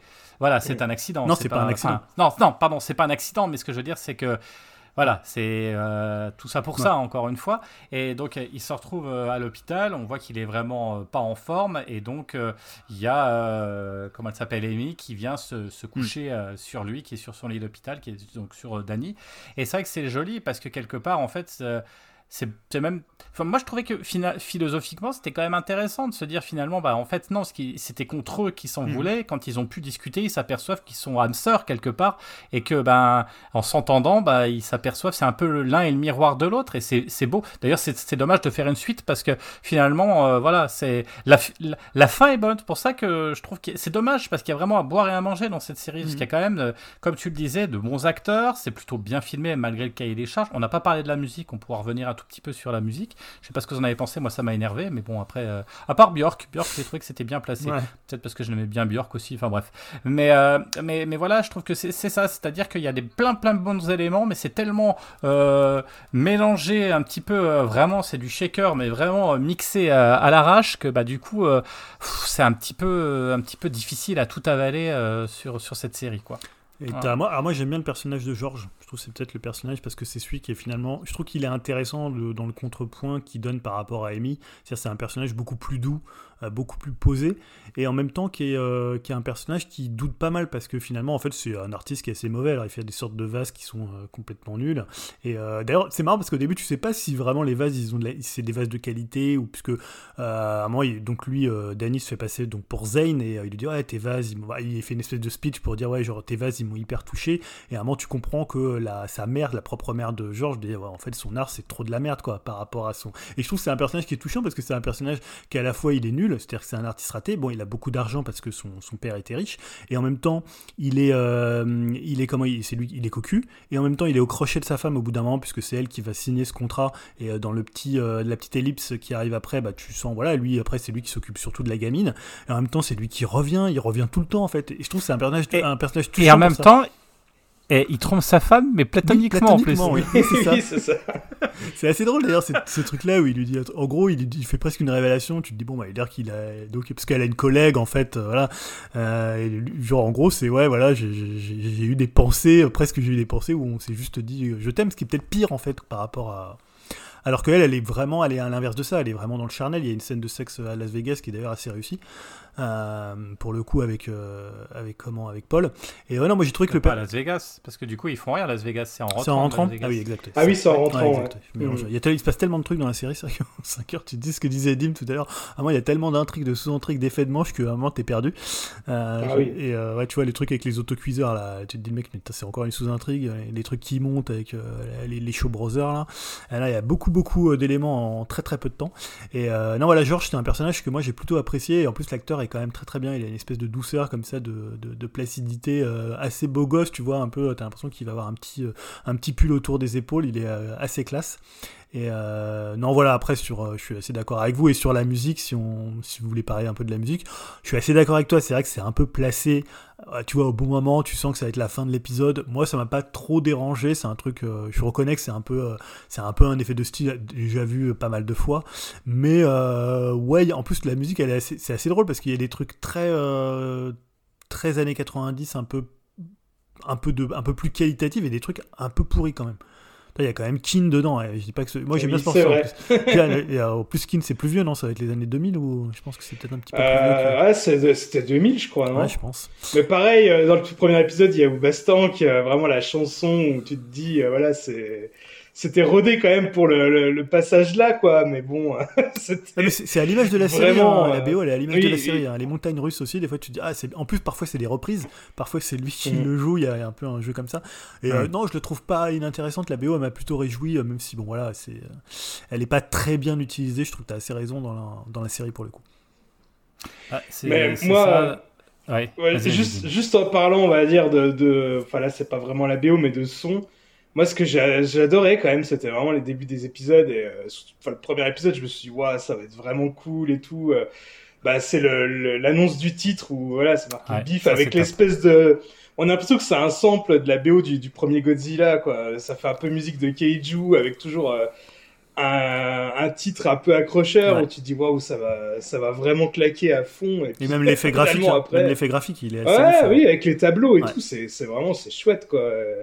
Ça pour Ouais. moi c'était vraiment un des gros points forts. À chaque fois que je lance un épisode, j'étais quand même content pour ça quoi.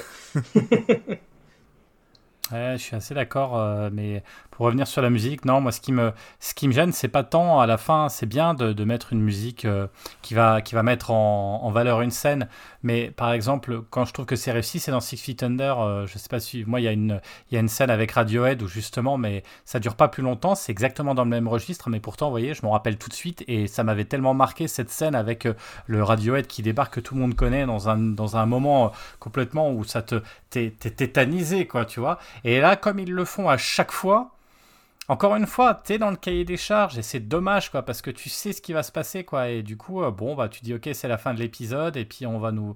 Voilà, c'est.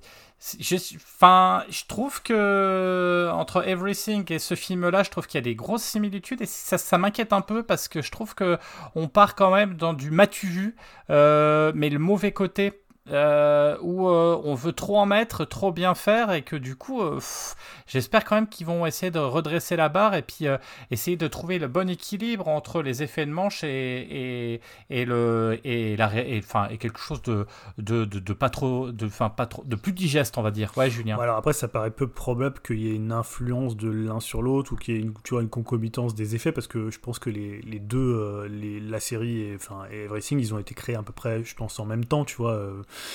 Euh, par rapport à leur, à leur sortie, j'ai pas l'impression que. ça- Enfin, moi aussi, ça m'a beaucoup fait penser à Everything. Dans tous les côtés que j'aimais pas, je l'ai retrouvé dans Everything.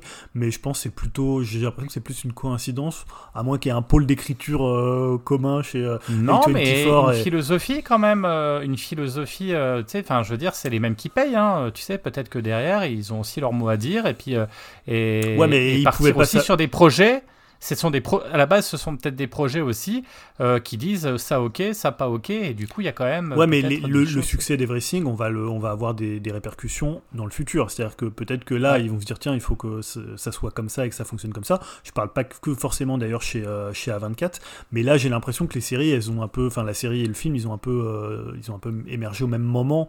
Alors à moi, comme je te dis, qu'il y ait des pôles de créateurs et que finalement, voilà, euh, il y a des, euh, en plus, euh, voilà, c'est, ça parle de la communauté asiatique, donc il y a des similitudes, comment dans les dans les thématiques. Et il y a une manière un peu comme ça, je suis assez d'accord avec toi, une manière un peu euh, de, faire des effets de manche dans les deux cas, sous couvert d'une histoire comme ça assez simple et d'une histoire. Donc là, c'était une mère et sa fille. Là, c'est euh, finalement deux personnages qui vont se, se détester pour se, retrouver. Il y a des similitudes. Alors après, je sais pas si c'est des similitudes culturelles, des similitudes d'écriture, euh, si c'est une pure coïncidence, mais je pense qu'on aura plus à la fin la, façon de. Je pense que ça sera plus dans le futur qu'on verra l'influence d'Everything et et de, du succès des racing sur, sur les productions à 24 quoi. On a Bien. récupéré Yao. Voilà. Est-ce que Ah, tu moi veux- j'étais en train de regarder l'épisode 7. ouais. Finalement, t'as donné quand même envie. bah, je me dis, je suis à 3 épisodes. Oui, bah, continue, hein, continue, franchement. Oui, On termine et puis euh, comme ça, tu, tu nous diras ce que t'as pensé des deux derniers épisodes. Dont on a Ouais, ça se trouve, je dirais que c'est la meilleure série de l'année.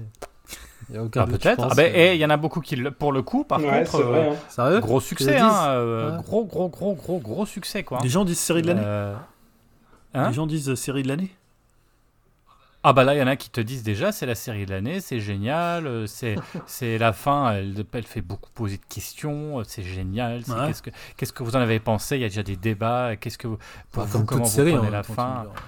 Ouais, non, mais après, as, oui, on est d'accord. Sauf qu'il y en a. Et, ouais, c'est- Là, c'est pas pour dire c'est bien ou c'est pas bien, c'est plus pour dire qu'est-ce que vous avez compris philosophiquement Ah, et comment on se situe, quoi. Tu vois ce que je veux dire C'est plus d'avant, intellectuels c'était de bas étage, de comptoir. Hein? Et il y a un mois, c'était Last of Us, la meilleure série de l'année. Donc, Oui, vois, Oui, ça- mais bon, c'est maintenant, c'est comme ça. hein. Ah, c'est comme ça. hein, Mais euh, moi, c'est marrant parce que je pensais euh, avant l'enregistrement du podcast, je me suis dit, oh, c'est peut-être moi qui va être le plus salé de l'é- de l'épisode, alors qu'au final, Ah, c'était toi peut-être- c'était peut-être moi le plus gentil. Finalement, les haineux étaient, pas dans le, étaient bien dans- là où on les pensait être. Je pense que Dim c'est le plus gentil d'entre nous. Bah non, pour le coup, je pensais que Julien allait kiffer euh, justement le côté arty de la série, et... enfin de ce que j'en ai vu et tout. Ah ouais, comme Bref, quoi, hein. comme quoi. Et t'as un mot à dire sur la musique? Parce qu'on a un petit peu parlé de la musique. Yahoo, si t'as voilà. Non, mais moi, c'est- c'était juste un kiff. euh, ça me faisait revenir en adolescence, hein, comme je disais. C'était marrant. De... Après, je sais pas si vous avez plus d'infos pourquoi euh, euh, spécifiquement cette année. Et ces tubes, en fait, je sais pas s'ils ont expliqué. Moi, je pense qu'ils ont voulu, je pense que ils ont voulu se faire plaisir et je pense que ça calque aussi un peu les, les goûts musicaux des personnages, enfin, surtout euh, dans l'équipe de, de Danny, par exemple, le moment où ils font une espèce de fête, il y a du Limp Bizkit euh, en fond, euh, c'est eux qui écoutent ça dans la série, donc j'imagine. À un moment donné, il prend une guitare, il fait une reprise d'Incubus. Bon, bah voilà, je pense que c'est peut-être pour calquer un peu là-dessus, quoi. Mais Ah, bah, Mais je pense que les- tu vois. je pense que les showrunners, c'est la musique qu'ils aiment aussi, hein, ils se sont fait plaisir. Ouais, ça me fait plaisir. Enfin, ça me fait genre penser qu'ils sont de la même génération ou un truc comme ça, tu vois. C'est c'est cool, quoi.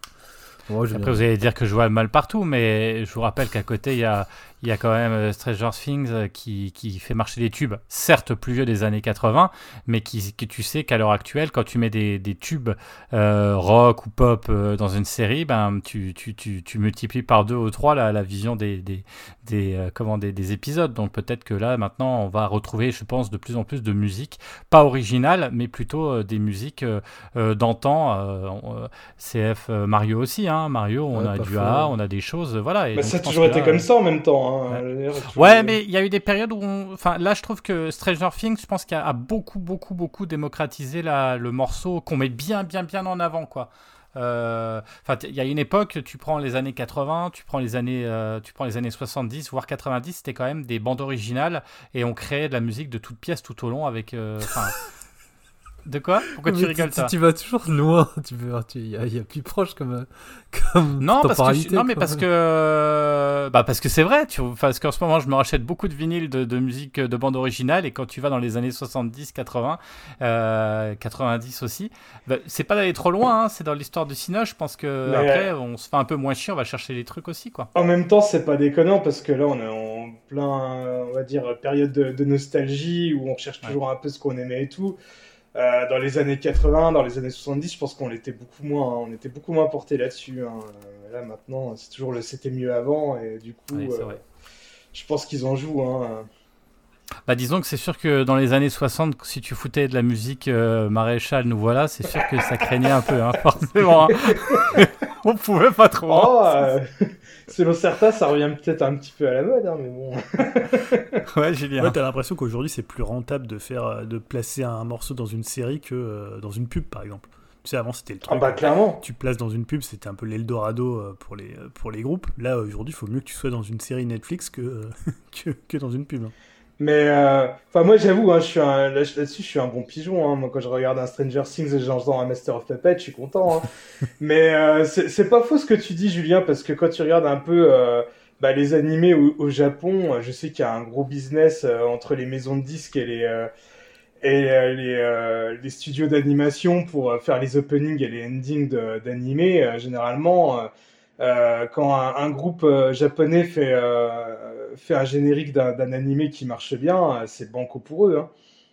Donc euh, bon, c'est peut-être pas, ça vient peut-être un peu pareil aux États-Unis quoi. Quand tu vois Metallica ou Kate Bush qui ont revu, bon bah, après ils avaient plus trop de succès à prouver, mais euh, on va dire que ça leur, ça leur a quand même donné un bon petit coup de fouet dans, dans leur, leur, leur, nombre d'écoutes. Mais attends, Bah, pour rebondir sur ce que tu dis, Jérémy, c'est quand même les séries, ça a toujours été culturellement. Enfin, je sais pas, ils ont toujours repris des tubes, hein, les séries, c'est pas nouveau. Parce que tu compares au cinéma, Alors, là, on parle d'une série. Tu là. parles, alors si on reprend, on va pas refaire l'historique, mais c'est vrai que par exemple, il y a toute une époque, tu prenais Miami Vice par exemple, c'était produit euh, par, euh, par comment ça s'appelle, euh, par euh, merde. Michael Mann. Michael Mann. Comment Oui, oui, oui, non, mais comment ça s'appelait la, la chaîne sur laquelle c'était diffusé euh, euh, Putain, Oh, la chaîne musicale MTV, Ah, MTV. euh, en partie, et MTV en fait plaçait. C'est pour ça que dedans on a eu, il y a eu du Zappa, t'as eu Phil Collins qui est passé, t'as eu, t'as plein de gens qui passaient, parce qu'il il y a plein de morceaux qui passaient déjà dans Miami Vice. Euh, Il y a des morceaux de Peter Gabriel et tout qui sont passés là avant de passer, avant. Enfin, c'était un, un laboratoire en fait à musique quoi. Donc euh, bien sûr, bien sûr dans la série, t'as raison, surtout dans les séries américaines, on faisait des tests. Mais je trouve quand même un peu moins dans le cinéma, ou alors dans le cinéma, Oui, oui, c'était d'accord, un morceau comprends. iconique, mais là, si mais t'avais vraiment. Si on se fixait sur la série, je, pour moi, c'était pas déconnant de d'avoir toujours des morceaux connus, quoi. Ah mais non non non mais c'est juste que je trouve que c'est de plus en plus euh, à l'heure actuelle je trouve que enfin surtout sur Netflix t'as quand même euh, voilà t'as beaucoup de séries où derrière tu vas entendre euh, tu vas réentendre des morceaux des années 90 euh, 80 etc avec cette nostalgie les enfants qui découvrent aussi Euh, là mes, mes gamins là ils veulent écouter que AA en ce moment hein. donc euh, voilà hein. Alors, du euh, coup, on va parce que- passer quel morceau là? Euh, bah on va mettre AA non je plaisante. Ah, mais pourquoi Ah, c'est dans quelle, euh, dans quelle œuvre ah, non c'est dans Mario Ah oui, oui. Take c'est on me, ouais. Et dans la Stuff Ah Us ouais, non. Il y a pas un... Ah, c'est dans le 2, non C'est dans la saison. c'est dans- Ce sera dans la saison Ouais, 2. c'est dans le jeu Ah vidéo. oui, t'as raison, En elle le chante parce que Ah j'étais bah là en voilà. train de réfléchir comment, avec la rythmique, euh, comment comment c'est possible dans, dans Last of Us. Mais c'est vrai qu'elle le chante Ouais. à la guitare. Non, mais c'est dans le deux. effectivement. C'est dans le Ouais. 2, ouais. Mais bon, c'est c'est vrai C'était qu'Yao, il a raison dans le-. Il y avait Dépêche Mode dans euh, Last of Us. Euh, ouais, dans le premier épisode, Chase the Silence. Ouais, à la fin. Ah ouais. Je- je- Mais Ouais, euh, c'est vrai que euh, Yao, il a raison aussi. Hein. on va dire tous ces effets de mode-là, ça sera balayé par la prochaine série qui sera à la mode. Hein. Je vous rappelle quand même qu'en fin d'année euh, 2022, début d'année de cette année, c'était la, grosse mode, c'était la, la danse de mercredi dans la série de la famille Adams. Ah ouais, Maintenant, plus, per- maintenant, plus personne n'en parle, quoi. Donc voilà. hein. Ouais, ça va vite. Bon. Le temps passe vite. Mais on va passer quoi Bon, alors Dim, dis-nous, qu'est-ce qu'on écoute là? Tu nous as toujours pas Ah, moi, j'ai envie de vous proposer, euh, parce que j'aime beaucoup ce morceau, bah, Drive d'Incubus. Hein. Ah yes. qui, est, qui clôture, si je dis pas de bêtises, le troisième épisode. Qui est d'ailleurs repris euh, au début à la guitare et au chant bah, par euh, Steven Yeun lui-même, et puis ensuite euh, où ça fait directement l'enchaînement sur le, le vrai morceau de- d'Incubus. Ça, j'étais content quand même, je. Tu chantes très bien d'ailleurs. Ouais, il chante bien. Hein. Ah, il chante bien, il le tenait bien. hein. Bon, Eh ben salut à tous. à la prochaine. À la prochaine. Ouais. Salut. Ouais, sur euh, une autre œuvre, une autre. euh, on sait ce qu'on va voir déjà dans 15 jours? Ouais, On sait sait à peu près, trop, hein. mais possible, ouais. Voilà. Ouais. On lutte par contre pour trouver hein, où, où le voir. hein. Bon, j'en dirai pas plus. Voilà. Je vois déjà la, la petite moue dubitative de Dim qui galère, mais bon, Ah oui. ouais, c'est ça. Allez, bah, au revoir tout le monde et puis à la prochaine. Salut. Allez. Sometimes